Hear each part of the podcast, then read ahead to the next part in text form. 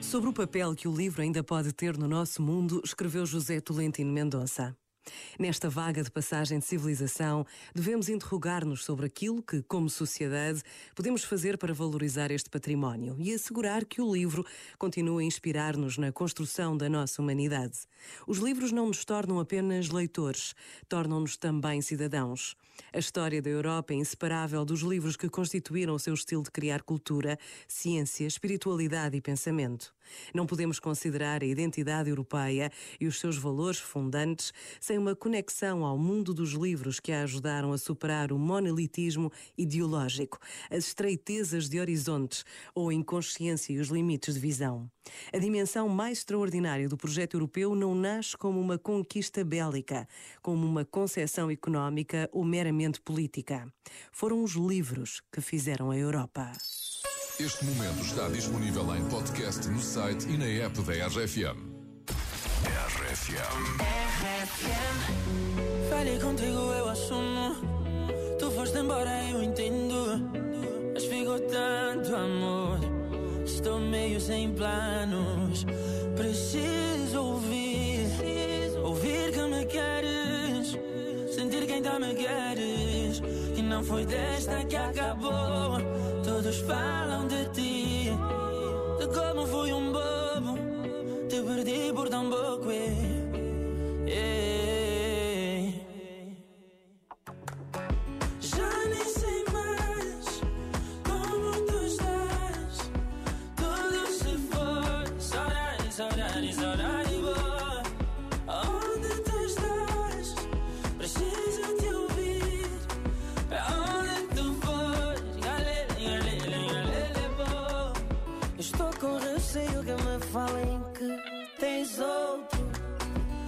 Sabes que eu não vou aguentar se souber que mais alguém se colou a ti.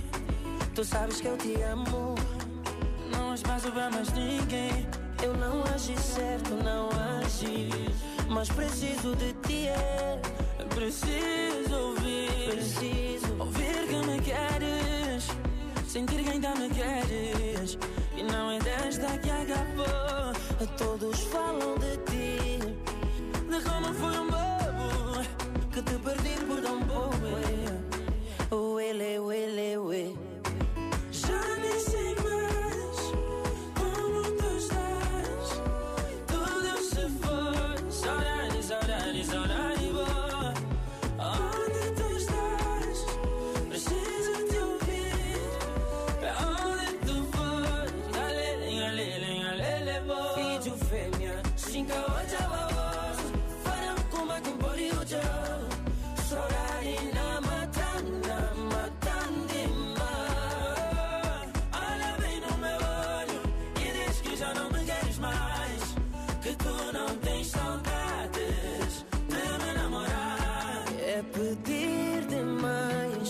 que me ouças de novo, que me abraces de novo.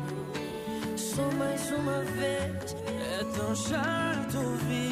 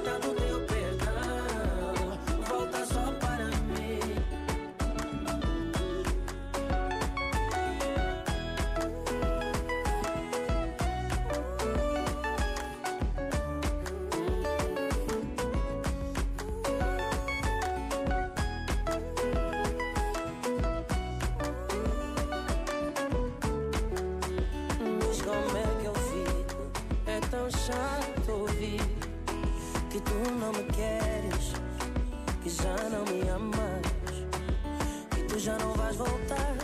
É tão chato ouvir que tu não me queres,